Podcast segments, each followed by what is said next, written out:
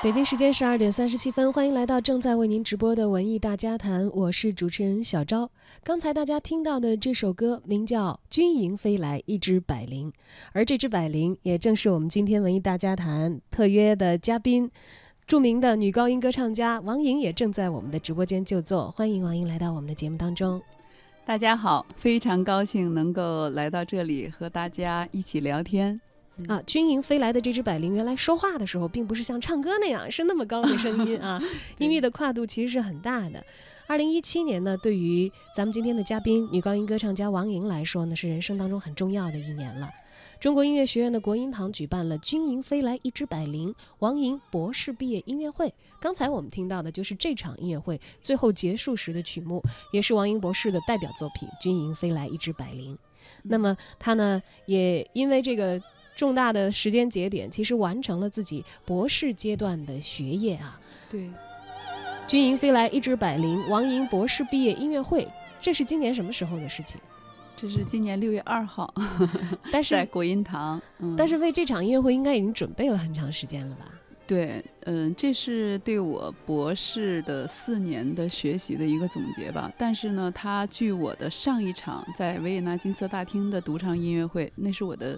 人生中的第一场音乐会，整整十年，整整十年。那是二零零七年，这个，呃，博士的毕业音乐会是我人生第二场重要的音乐会，是二零一七年。有的时候好像就是往回看的时候，就会有的时候会让人感觉到很很感慨，就是你想没有设想，但是。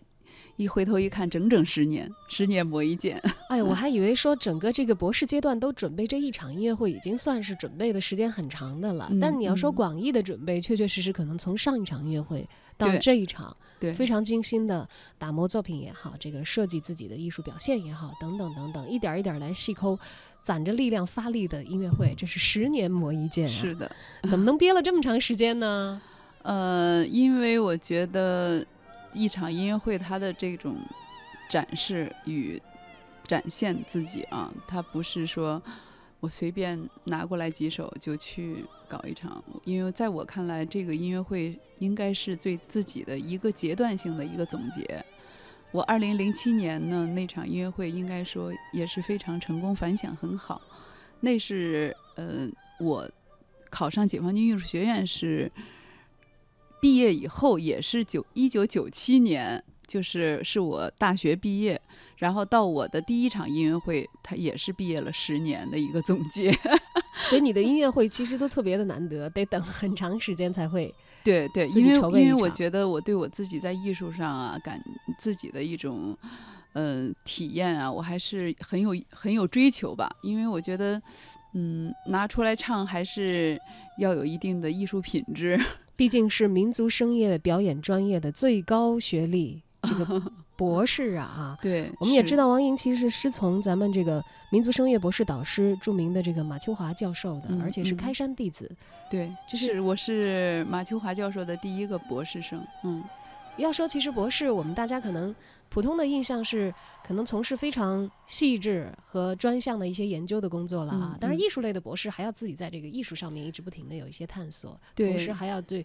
自己的研究呢，有一些著书立说 落到这个文字上的一些东西。对，对他这个要求还是不一样的，因为我们经常大家比较熟悉的，比如说一些医学上的博士啊，都非常多的。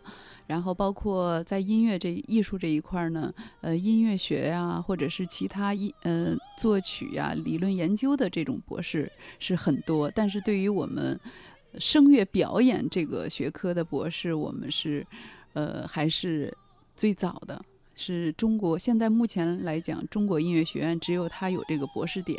嗯，所以这个博士点的博士，平时的生活都是怎么样来安排的？因为我们知道，其实歌唱家他可能如果他不是博士的话，他就是不断的这个练习，不断的演出，安排自己的这个。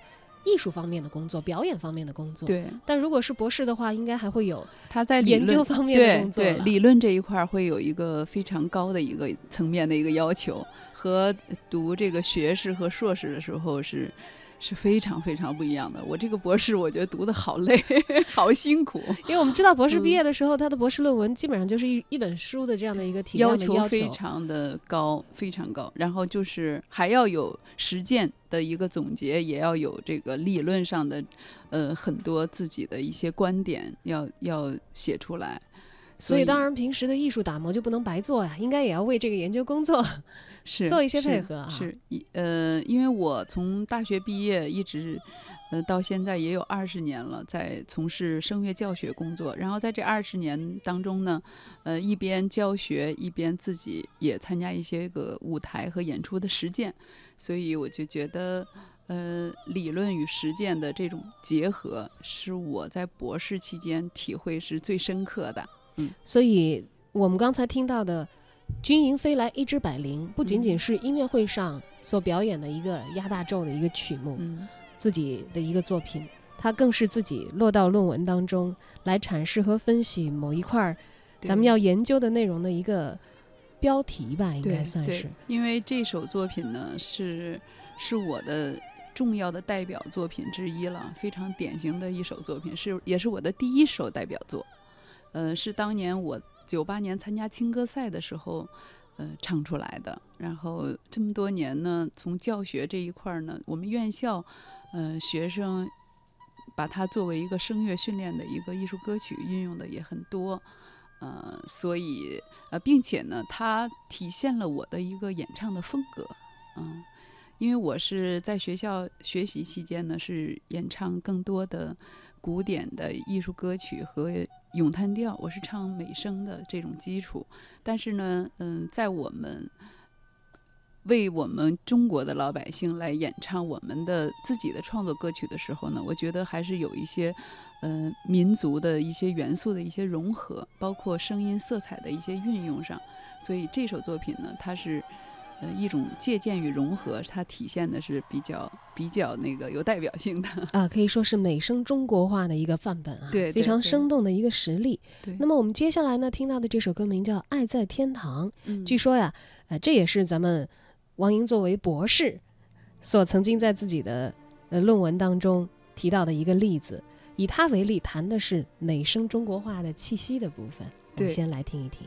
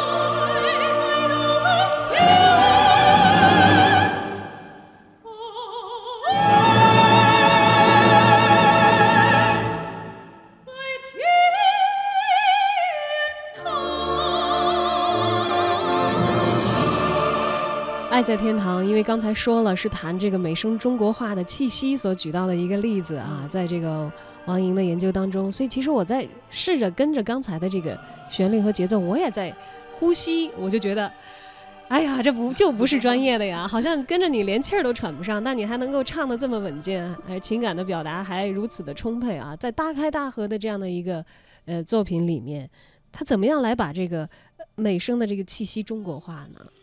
嗯。因为它主要就是在我的论文里，就是我在谈到气息的运用的时候，以这首作品为例。因为这首作品呢，我觉得，嗯，它属于一种长线的抒情的一种音乐风格，所以就是在演唱的时候，很多，呃，我的一些学生啊，都会觉得这个歌很要气息，然后很要支持，所以我在我的博士论文里就拿它来作为范本，作为举例了。就是来讲怎么样去运用这个气息。其实这个气息与中国我们的语言，然后和科学的这种歌唱的这个状态的它的一种运用与关系。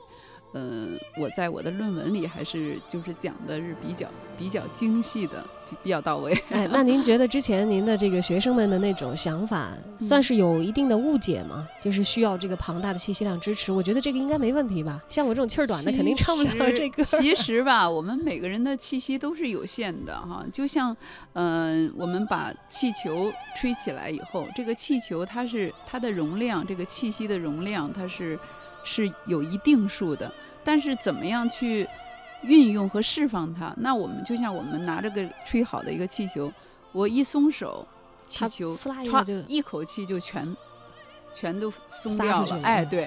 但是如果我把用手把把这个气口给它控制住，它就能有很长的气息在绵延的释放。其实这个跟我们唱歌是一样的。嗯，每个人的气息它都是有限的，但是怎么样去运用好它，这个就是一个歌唱技巧的问题了。嗯，这个就说来话长了。对，而且对于艺术家来说，这就是要多年不断的去磨练的一个自己的功夫了啊。对对，轻了重了长了短了，怎么样去运用？可能光是理论这个还是不够的啊。对，还是要和实践和课堂相结合。哎，爱在天堂，不知道大家听出来了没有？哎呀，来来来，我也我也我也听一下，跟着学一下气息方面的功课。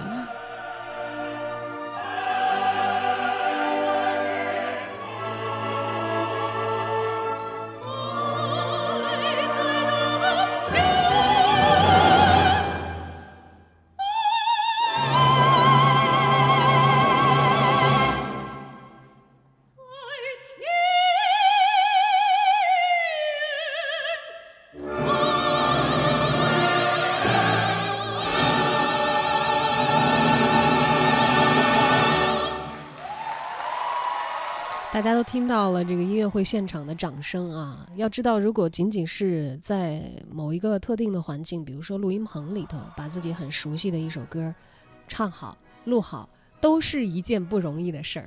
而在音乐会上，不只有一首代表作作品，有不同风格、展现不同艺术特色的作品都要集中的展示，然后在一个固定的时间里唱这一场音乐会下来，的的确确，我想想，你不说其他的，光在体力上，可能对于艺术家就是一个很大的考验。体力上还有歌唱的这个技术这一块儿，我觉得还有这个艺术的呈现啊，现场的这种感觉和乐队和指挥的这种。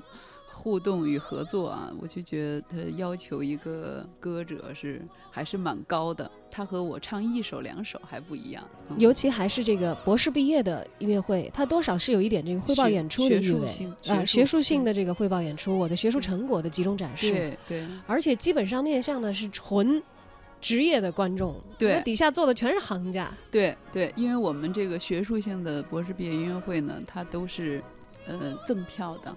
嗯，就是我们都是从事，但是确实当时是一票难求，都是各学校的老师啊、学生啊，还有一些我听他们说，还有一些呃全国各地的一些个搞声乐的老师和学生都坐着飞机和火车来看我的音乐会，专门来学习一下、了解一下啊。因为有的时候可能仅仅是从这个论文的这个界面啊，看到了我们王莹博士的一些。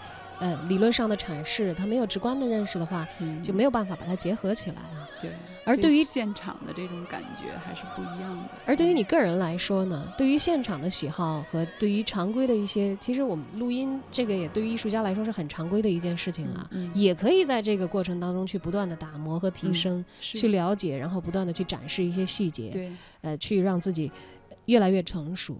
但是这个音乐会其实好像有更多的这个。不可控性在里面，对现场的即兴的东西是会非常的多，唱完就完了，就过去了，不像录音棚，我这句没有唱好，我想再重新再唱到好为止，最好的那一遍留下来。对 对，这两种方法，你你更习惯或者是更喜爱哪一种？那肯定我更喜欢现场的这种感觉，嗯。为什么反倒喜欢这种 hard 模式？嗯，因为它要求一个。歌唱的这么歌手更更高，他就是就是一种情绪的这种表达，嗯，会更直观。当天的这个演出结束之后，马秋华教授有没有跟你聊一聊他对于这场音乐会的观感？嗯，我的老师还是挺满意的，对我的表现，嗯，是挺满意的。嗯，那自己后来呃，觉得整场演出当中最兴奋的是在什么时候？我就觉得我从头到尾都很兴奋，对，这是一个职业艺术家应该要有的状态。对，但是就是，嗯，总是会觉得，哎呀，回去听以后，我会觉得我的这个地方还能更好，那个地方还能更好。所有人都这样。但是我最意外的是，在唱到就是我的音呃音乐会结束以后呢，然后就是大家还是各种的强烈要求下吧，又唱了我的另外一首代表作《节日欢歌》。然后最主要的让我很意外，他们没有任何一个人告诉我，当我唱到第一段结束以后的间奏的时候，我的所有的学生都每人拿着一枝花走到台上来跟我一起唱。这个没人告诉我们，排演也没有这样的安排，特别意外。偷偷摸摸的把这事儿已经约好了。对，然后就即兴的让他们都上来了。哎呀，我当时在台上一看啊，怎么都上来了，两边都上来了，就觉得特别的那种惊喜。然后呢，又又觉得跟跟我一起在演唱了第二段嘛，因为是返场的嘛，最后一首已经。结束了嘛？上来大家那个气氛啊，和那感觉特别幸福和享受。你想想，十年一场音乐会也会有这样的惊喜在。其实有很多时候，我们人生的一些片刻，可能就在这个时候交叠。呃，台下坐着有自己的恩师，是职业的观众，这个时候心态可能是学生。但是作为一个表演者，一个职业的艺术家，上台的时候可能会忘记所有其他的这些身份，这个会成为一个杂念。然后在演出的时候，自己就是那个。传递自己要传递的那些情感的一个一个介质而已。是。而到了这个自己十多年教学过程当中所结下的这些缘分，这些一个一个的孩子们拿着鲜花走上台的时候，又可以享受作为一个老师的那种收获和成就感，特别欣慰，觉得百感交集，都在《节日欢歌》这一首歌的这个过程当中，其实有着很浓烈的一个呈现。对于这样的一个人，他的人生时刻来说。在这个时间节点，又何尝不是在经历属于自己的节日呢？对。